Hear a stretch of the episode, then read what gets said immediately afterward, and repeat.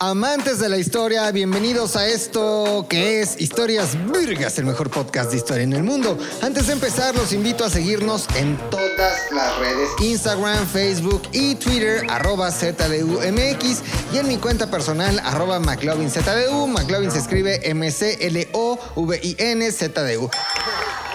Historias Virgas está disponible en Spotify, Apple Music, Amazon Music, iBox, Himalaya y todas las que se les ocurran, se les sumen, nazcan o aparezcan. Pero también pueden verme en YouTube en el canal de ZDUMX. Ahí los espero.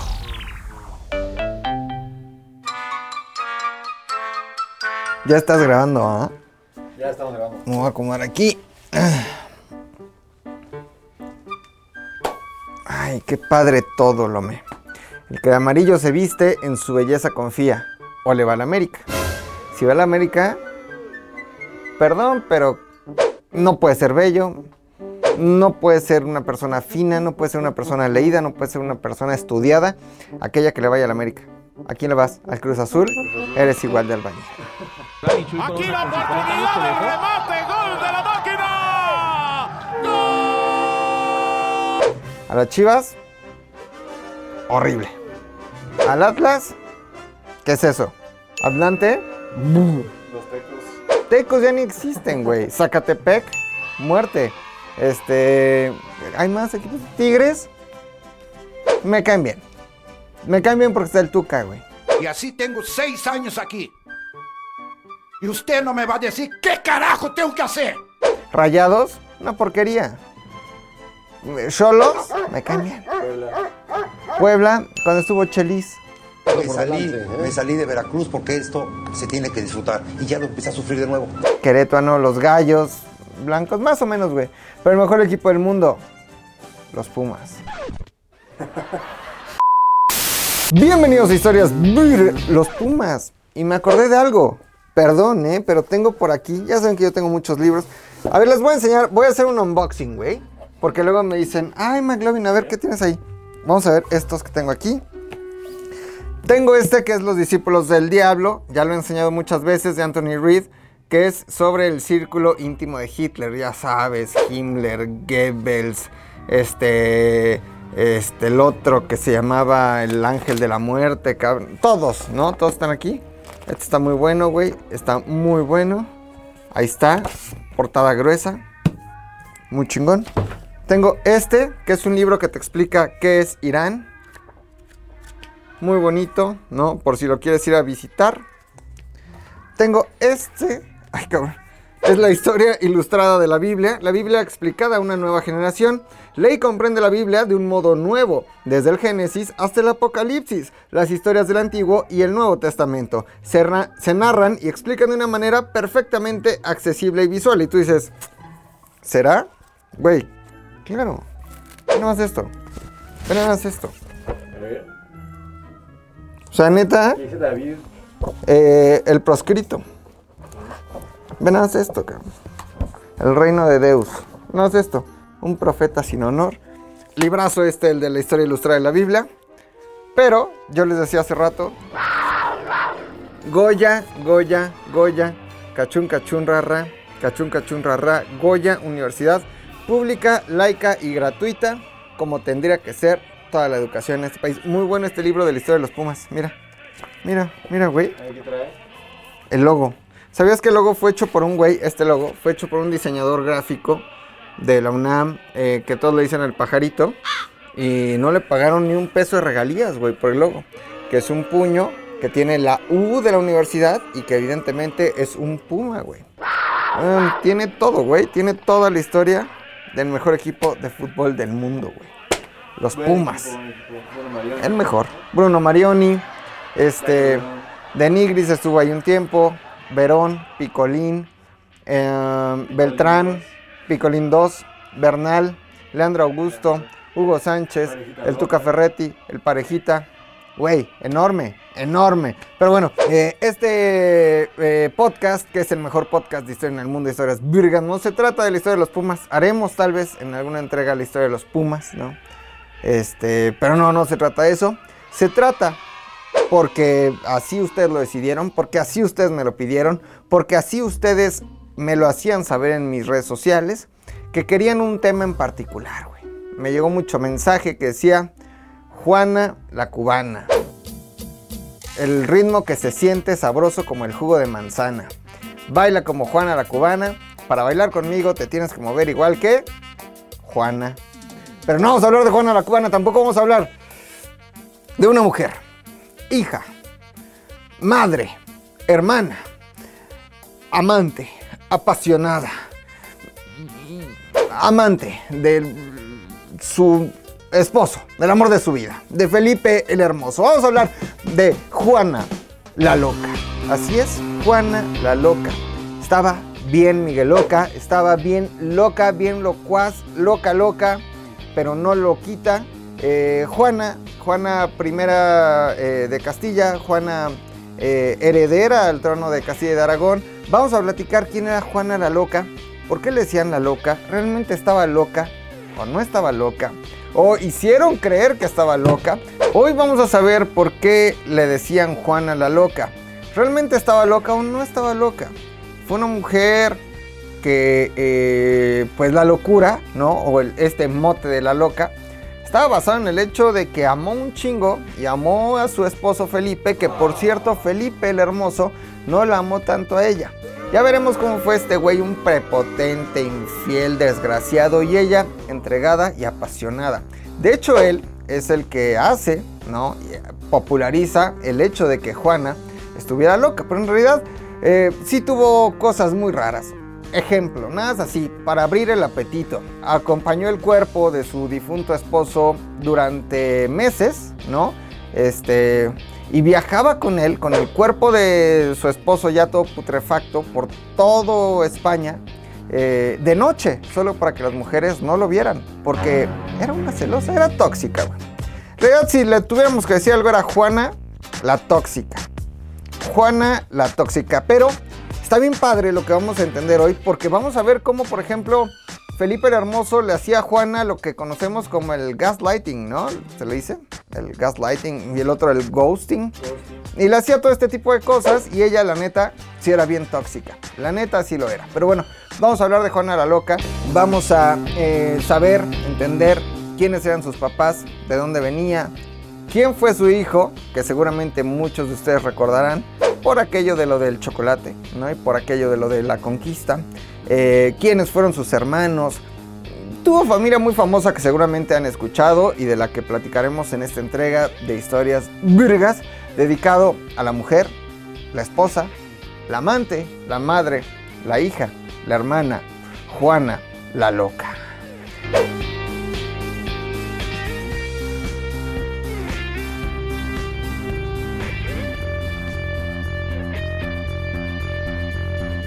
Lome, Sí. tú conoces mucho el, el centro histórico de la Ciudad de México, ¿no? Hay una calle que seguramente conoces que se llama Isabel, La católica. exactamente. Que no se llama Isabel la Católica, ¿no? Porque quien dice Isabel la Católica, no. Se llama Isabel la Católica. Isabel la Católica era la esposa, pues, de Fernando, ¿no? ¿El qué? El católico. Vaya, no encuentro fallas en su lógica. Y si juntas a la reina católica con el rey católico, pues van a ser los reyes católicos. Eso tiene sentido para mí. Famosos porque recordaremos, por ejemplo, Cristóbal Colón, 1492. Vamos a viajar a las Indias a descubrir qué pedo, ¿no?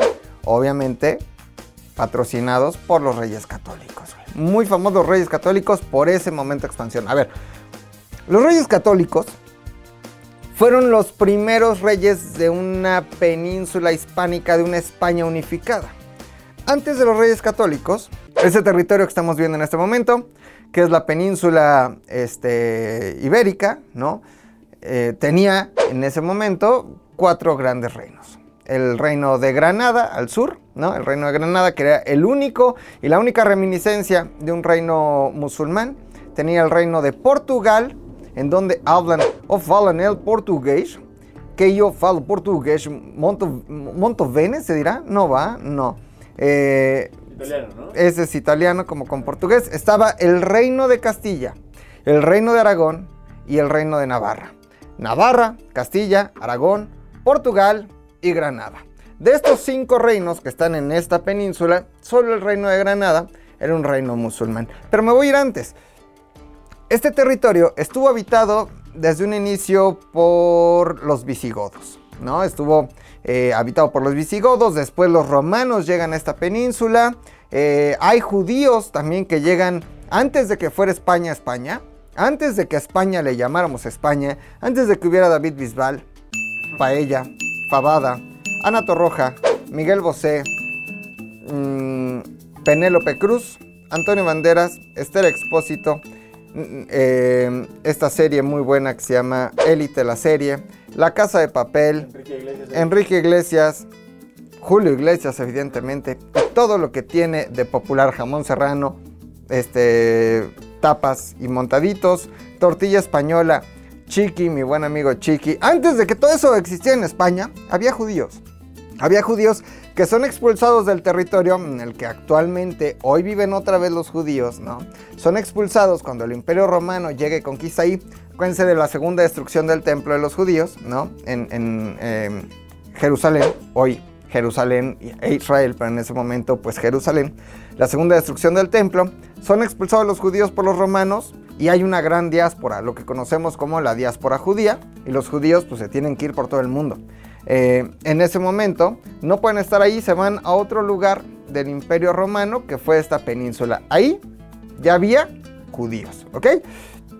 Viene eh, el tiempo de la conquista mora o de, la expansión eh, musulmana que entra justamente por Marruecos. Acuérdense que entre Marbella y África, ¿no? Esa África musulmana, pues hay muy poquita distancia, como la que hay entre tú y yo, Lome, por ejemplo, ¿no? Muy poquita distancia.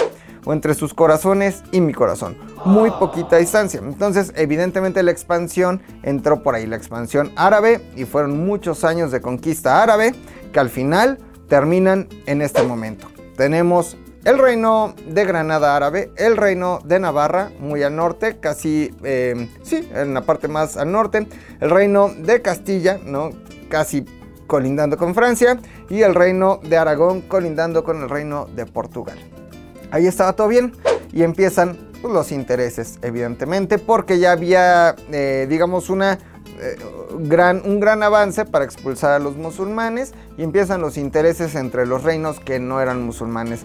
El de Navarra, el portugués, el de Castilla y el de Aragón, ¿no? Se empiezan ahí a hacer unos desmadres, pero para no hacerles el cuento largo, al final, lo que se acuerda es que el rey de Aragón, Fernando, se casara con la reina de Castilla, Isabel. Dos mozalbetes, dos chamaquitos, ¿no? Pero pues que unieron y se unieron por intereses profundos. ¿Por qué? Eh, porque era muy sencillo que ellos uniéndose, Aragón siendo el reinado más grande y más poderoso, reuniéndose con el de Castilla, expulsaran por completo a los musulmanes, se apoderaran del reino de Navarra y en una de esas hasta el de Portugal deciden casarse y ser muy felices. Es más, vamos a ver una foto de su boda. Ahí está, una boda muy bonita la que tuvieron, güey. Eh, pero una boda también muy católica, ¿ok? Lo que unía a la península, independientemente del reino eh, de Granada, pues era la religión católica. Estamos hablando del siglo XV, finales del siglo XV. Un momento muy católico en el mundo, un momento que todavía está sumergido en la última etapa de la Edad Media. De hecho, la boda de Fernando el Católico e Isabel la Católica o Fernando Aragón e Isabel de Castilla marca históricamente el final de la Edad Media, el final de esta época oscura, el final de esta época de cruzadas, el final de esta época llena como de, dragones, este, porque ya cuando ellos se casan los dragones se mueren, ¿no? Porque ya no hay dragones, ¿no? Las hadas, los duendes, Excalibur, todo eso, Robin Hood, se acaba cuando Isabel y Fernando se casan, ¿ok? Deciden unir sus reinos y pasa algo muy curioso. Eh, el hecho de que ellos dos se casen quiere decir que hacen una gran alianza. No quiere decir que el reino de Castilla y Aragón se mezclen de forma tal que cada reino tenga sus reglas, o adopte uno las del reino del otro, sino que son reyes de ambos reinos, pero cada reino sigue en alianza, pero con sus tradiciones, con sus costumbres, con sus leyes. ¿Ok? fundan un gran imperio eh, católico y por fin logran expulsar, conquistar Granada, expulsar a los musulmanes para siempre, pero no solo expulsan a los musulmanes en esta lucha eh, pues por el catolicismo y por instaurar la cristiandad en la península, también se chingan a otros cuantos. ¿Y a quiénes nos vamos a chingar? A los que han padecido siempre. A los judíos. ¿Ok? Em, ya aprovechando de pasadita, estamos sacando musulmanes, lo estamos mandando a la verga, por fin vamos a ser todos católicos, pero hay un detalle. Ya viste, ahí está Moshe, ¿no? Ahí está Abraham.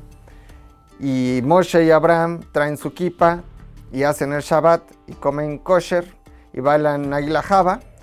Es decir, son judíos. ¿Por qué no los expulsamos de pasadita? Pero ojo, no fue así. Porque todos les dicen, los reyes católicos expulsaron también a los judíos y sí hubo una gran persecución contra los judíos. Pero hasta antes de eh, la, interferencia o la injerencia directa del Papa o de eh, la Iglesia Católica, Isabel defendía a sus judíos y Fernando defendía a sus judíos. Ahora, también entiéndase que no estaba del todo bien, porque para ellos sus judíos eran sus judíos, es decir, de su propiedad, es decir, eran cosas. Pero digamos que los judíos tenían participación en la vida pública tanto del reino de Castilla como del reino de Aragón, ¿ok? Eh, pero hay una eh, push, se le conoce actualmente como vamos a hacer el push, ¿no? Para expulsar a los judíos, ya que estamos expulsando a los musulmanes. Y lo que dicen Fernando eh, e Isabel, ya unidos en un hermoso matrimonio católico, es vamos a convertir los musulmanes y judíos que se quieran convertir al catolicismo, adelante, no se les va a perseguir, pero aquellos que no se quieran convertir, se les expulsa, se les persigue y se me van a L, B. ¿Ok? No, perdón, A, L, V. V. Exactamente, no se dice LB, se dice LV. ¿Ok? Y eh, aquí hay un fenómeno muy curioso que son estos judíos que no son 100% católicos, pero que se convierten solo de palabra y que eh, siguen haciendo y profesando su fe, que es la fe judía y su religión. Entonces estos son los más odiados, son perseguidos, hay mucha muerte, hay mucha expulsión. 1492, estos dos reyes, acuérdense, pues le sueltan el billete, ¿no? A Cristóbal Colón. No es que del todo lo que nos enseñan en la primaria es que Fernando e Isabel patrocinaron por completo la empresa o la aventura de Cristóbal Colón. No fue del todo cierto, es decir, tenía Cristóbal Colón la venia de los reyes eh, y un poco de inversión, pero en realidad la inversión era privada. La inversión era capital privado de banqueros portugueses también, por eso se dice que Cristóbal Colón probablemente fuera portugués, pero hay quien dice que era mucho más eh, gallego, ¿no? Este, pero bueno, al final era un gran marinero. la inversión era de los banqueros y de los reyes también en, alguna medida. Pero acá rompamos otro mito. Siempre se nos ha enseñado que Cristóbal Colón navegó y rompió con eh, la creencia del terraplanismo. Que la tierra era plana y que entonces ibas en tu barco. Aquí estamos viendo una animación. Aquí hay agua. Vamos en un barco y de repente se acaba la tierra ahí. Me voy a matar. ¡Wii! Y aquí va otro barco. El siguiente. Me voy a matar. ¡Wii! ¿Ok? Eso no es cierto. Evidentemente la iglesia promovía el hecho eh, del terraplanismo en ese momento, pero en ese momento ya era ultra reconocido que la Tierra no era plana y que era redonda. ¿Por qué era conocido? Porque ya habían existido expediciones, principalmente portuguesas. Es más, los griegos ya sabían que la Tierra no era plana, ya la habían medido y ya lo habían comprobado.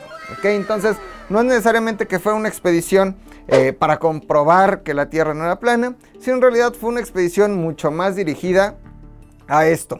Acuérdense que eh, los musulmanes, que ya platicamos en algún momento de estos turcos selyúcidas o de las cruzadas, estos musulmanes conquistan el imperio bizantino, ¿no? O acuérdense que Roma se divide en dos, Roma la que hoy conocemos y el Imperio Romano de eh, Oriente, en donde hoy podría estar Turquía, ¿no? Esa península de Anatolia. Entonces, estos musulmanes conquistan y cortan todo el paso para que estos europeos pudieran comerciar algún otro tipo de cosas, pero principalmente comer rico. Especias. Entonces iba buscando especias porque los otros musulmanes ya les habían cortado el paso por la península Anatolia y por ahí ya no se podía cruzar. Entonces se va Cristóbal Colón y otra cosa que nos han dicho, otra pendejada. Otro mito que hay que romper, que Cristóbal Colón descubrió América y Cristóbal Colón no descubrió ni pito porque América no estaba desconocida, ya estaba descubierta. ¿Ok? No descubrió América, no descubrió nada. Hay quien asegura, y hay teorías muy interesantes, de asiáticos llegando a este territorio que hoy conocemos como continente americano, eh, nórdicos, vaya. América ya había sido de alguna forma visitada. El único mérito que tiene Cristóbal Colón es que fue el primero en hacer viajes de ida y vuelta. Aprovechó las corrientes en contra para venir a América y después las corrientes a favor para regresar. Fue el primero que logró hacer ese ida y vuelta, ¿ok? En realidad no es que, ay, descubrió América. No mames, no descubrió América. América lo descubrió el Piojo, el Piojo Herrera. Tú no te acuerdas, porque estás muy chiquito, pero el América lo descubrió Villic y Kalusha, que cada que metían un gol celebraban, ¿no? Celebraban Villic y Kalusha. También quien jugó ahí, el Potro, el Potro Rodríguez se llamaba. Em, muy buenos jugadores en el América, pero siempre el América ha sido una porquería. Perdón si alguien que nos está viendo o escuchando en alguna de nuestras plataformas, que estamos en todas las plataformas de podcasting, principalmente en Spotify y en eh, Amazon Music. Y evidentemente estamos también en YouTube, ZWMX. Si alguien lo está viendo o escuchando por ahí le va a la América, lo siento mucho, es una porquería. Cristóbal Colón no descubrió América. Ya lo, había descubierto antes Guillermo Cañedo y Emilio Escarga y esas porquerías, ¿no? El América, qué asco, qué asco. Ok, eh, además su estadio, perdón que me salga, es como un baño gigante, Lome. El estadio Azteca es un baño enorme, asqueroso, nada de cultura, gente mugrosa, guácala, perdón, me gusta generalizar, todos los que le van a América, nacos, mugrosos, fuchicaca. Será, no mames, güey, ¿cuál? Mejor invita a las tortas, carnal, vale verga, ya tenemos hambre, carnal. Bueno, Cristóbal Colón, justo sucede en esta coyuntura de los reyes católicos. Fernando e Isabel tienen su reino, les va cabrón, tienen mucho dinero, pero también tienen hijos. ¿Y cómo aseguras el, el éxito de las futuras generaciones? ¿Cómo eh, aseguras la continuidad de tu reinado y de tu territorio a través de tus hijos y de tus hijas. Pero ¿cómo le vamos a hacer? Güey, como todo buen papá que procura el bienestar económico de sus hijos y de sus hijas. Lome, ¿tú quieres tener hijos? Sí, ok. Imagínate que tienes una hija que tú amas mucho que se llama Loma. Loma, ¿no? ¿Te gustaría que Loma estuviera casada con un ganapán, bueno, para nada, mediocre, ahí pobretón, este, come cuando hay, pelusa de ombligo, eh, vive de las becas de López Obrador, o que estuviera casada con un güey chingón, empresario de bosques, este, estudiado con maestría, doctorado, emprendedor y de buena familia. Pues sí, no, no quiero que llegue Anaya un día a visitarlos. Exacto, que aparezca Anaya. Hola. Vamos a ver tres memes de Anaya. Ricky, Ricky, canallín, Ricky, Ricky, canallín, Güey, me da miedo, neta, un día estar aquí y que de repente aparezca Naya. Y vea las condiciones de nuestro foro, güey. Y diga, que hable mal de la pobreza de este foro, güey. Quiero decirles que me da muchísimo coraje ver tanto dolor y tanto sufrimiento. Y me da coraje porque no tenía que ser así.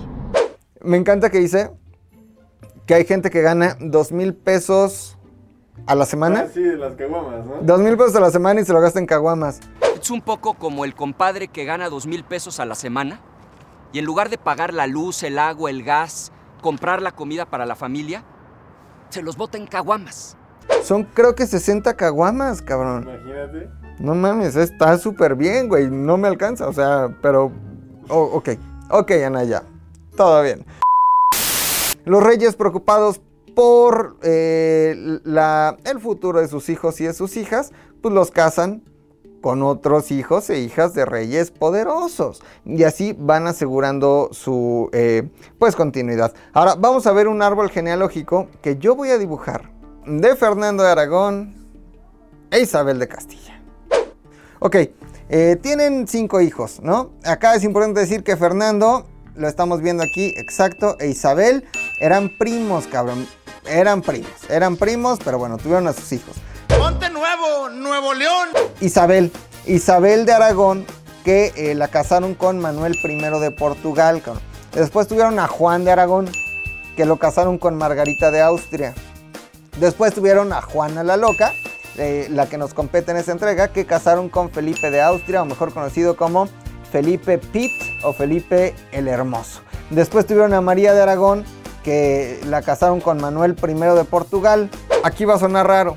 Isabel y María, casadas con Manuel I de Portugal, sí, porque se murió Isabel. Y cuando muere Isabel, pues el pobre Manuel I de Portugal se queda muy triste y viudo.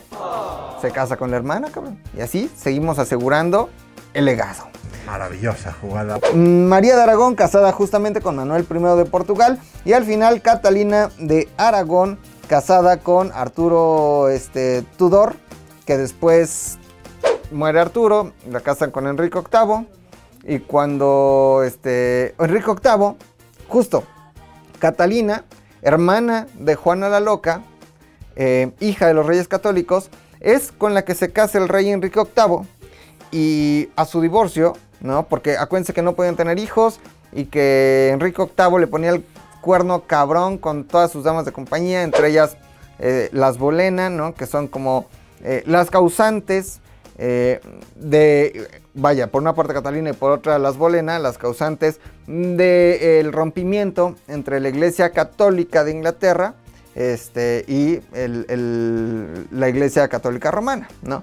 Y justamente a partir de este hecho es como surge la iglesia anglicana, cuando el rey Enrique VIII se divorcia de Catalina, mm, hija de los reyes católicos. Oye, oye, despacio, cerebrito. Catalina y Enrique VIII tuvieron una hija, que todos conocemos como Bloody Mary.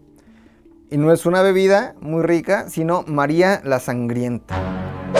María la Sangrienta eh, trató de reinstaurar el catolicismo en Inglaterra, pero eh, no lo logró y María la Sangrienta porque era de flujo abundante, pero también porque era muy sangrienta y trató de instaurar el catolicismo a puro pan y burga.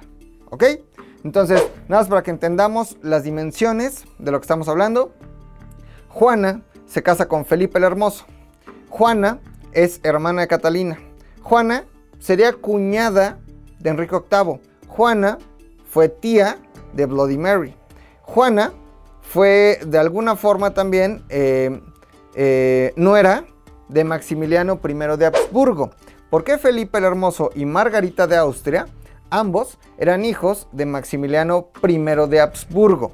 Es gracias a estas primeras uniones entre los hijos o, de los reyes católicos, que eran los herederos de los reinos de Aragón y Castillo, de Castilla y Aragón, y de los Habsburgo, que los Habsburgo también reinan sobre España, ¿ok?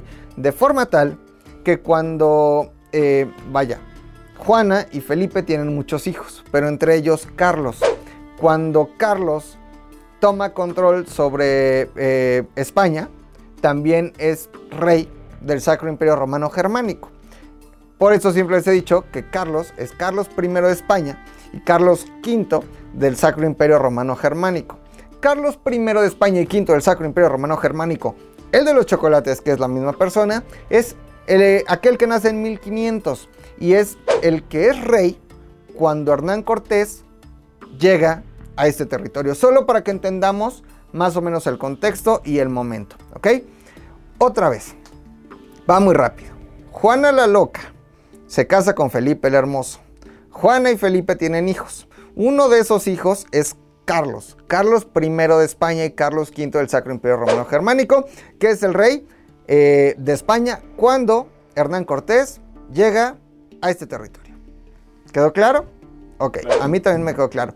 Ahora, hay algo muy curioso alrededor del nacimiento que de una vez os voy a contar porque me gusta el chismecito histórico. Carlos I de España, V del Sacro Imperio Romano Germánico, nace en una letrina. La persona que se eh, en su momento fuera, no sé si la persona más poderosa del mundo, pero sí una de las personas más poderosas del mundo.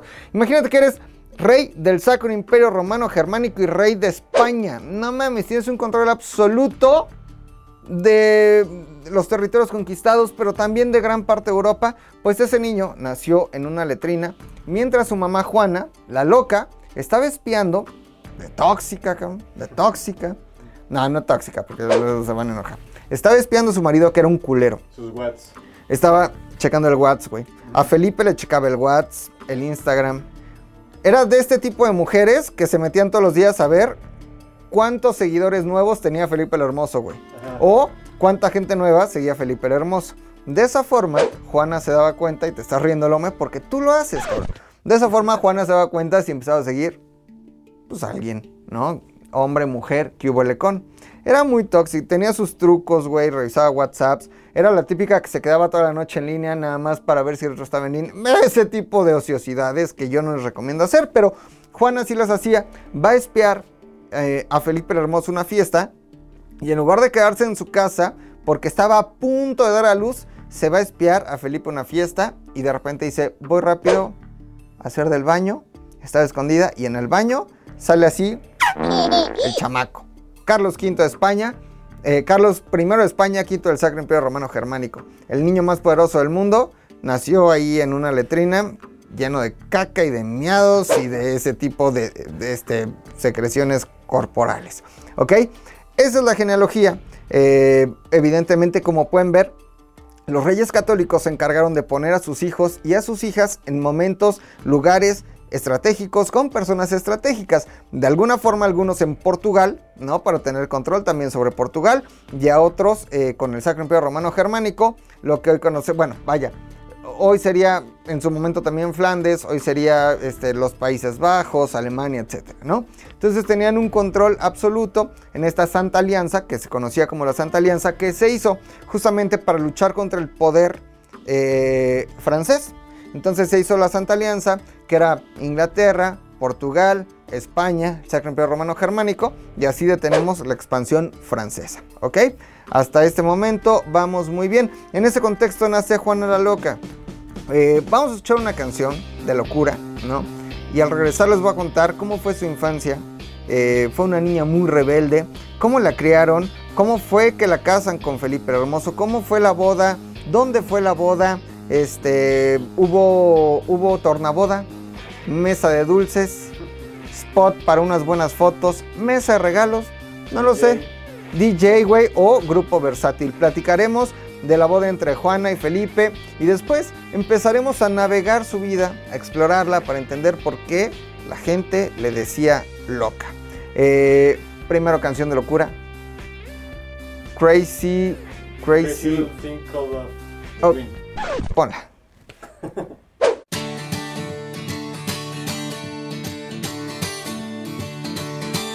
Houston.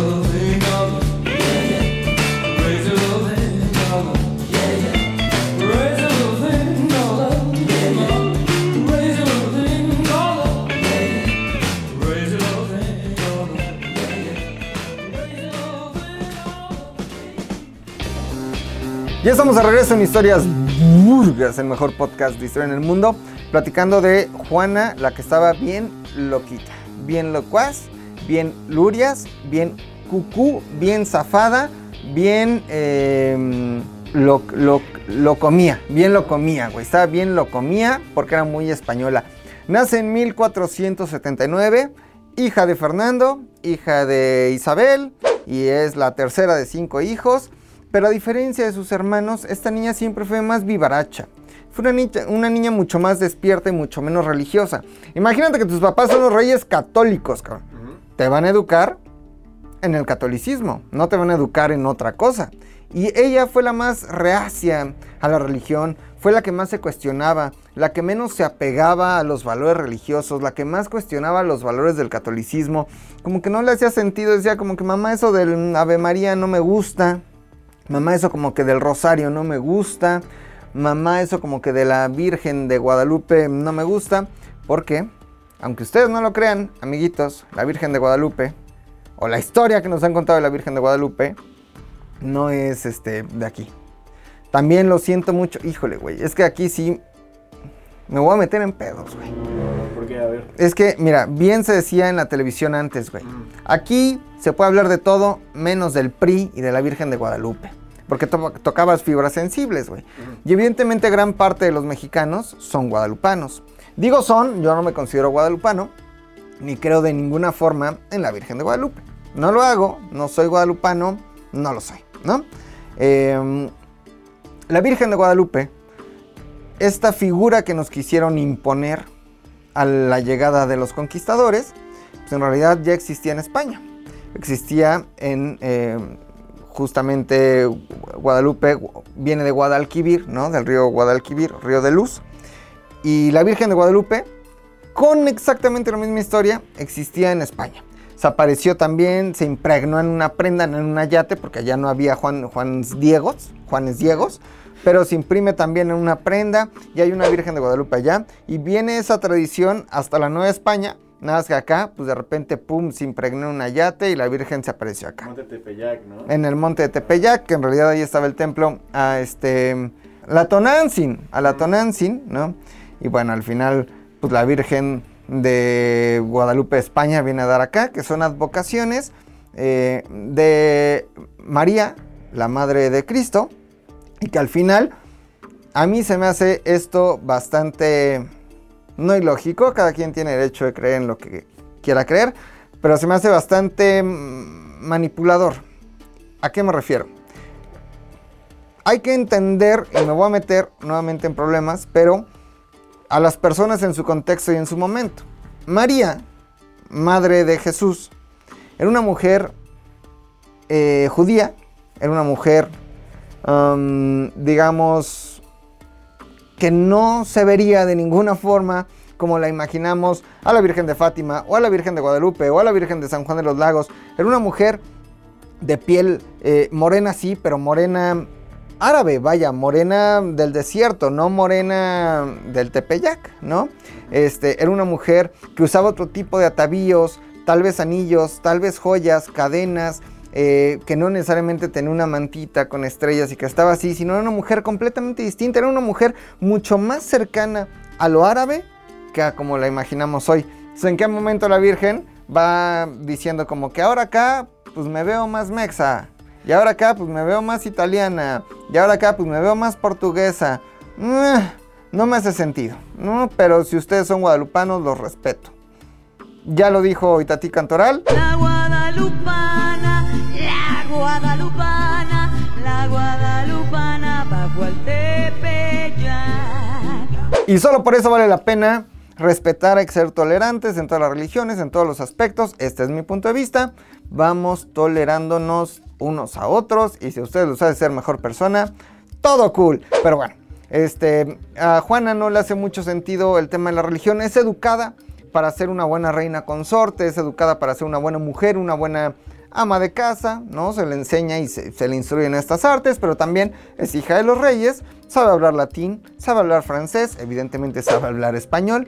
Es una mujer bastante leída, bastante, digamos, este, culta, ¿no? Eh, Ella muere en 1555, si mal no recuerdo. Nace justo en el 1479, muere en 1555. Eh, y los reyes, yo les había dicho, pues estaban buscando dónde poner a sus hijos, dónde poner a sus vástagos, dónde poner a sus chavales y a sus chavalas. Y evidentemente, pues a ella la pusieron con Felipe el Hermoso. Ahora, eh, mucho se ha dicho de Felipe y mucho se ha dicho de Juana. Y yo no quiero de ninguna forma que pensemos o que imaginemos así al azar como eran, güey.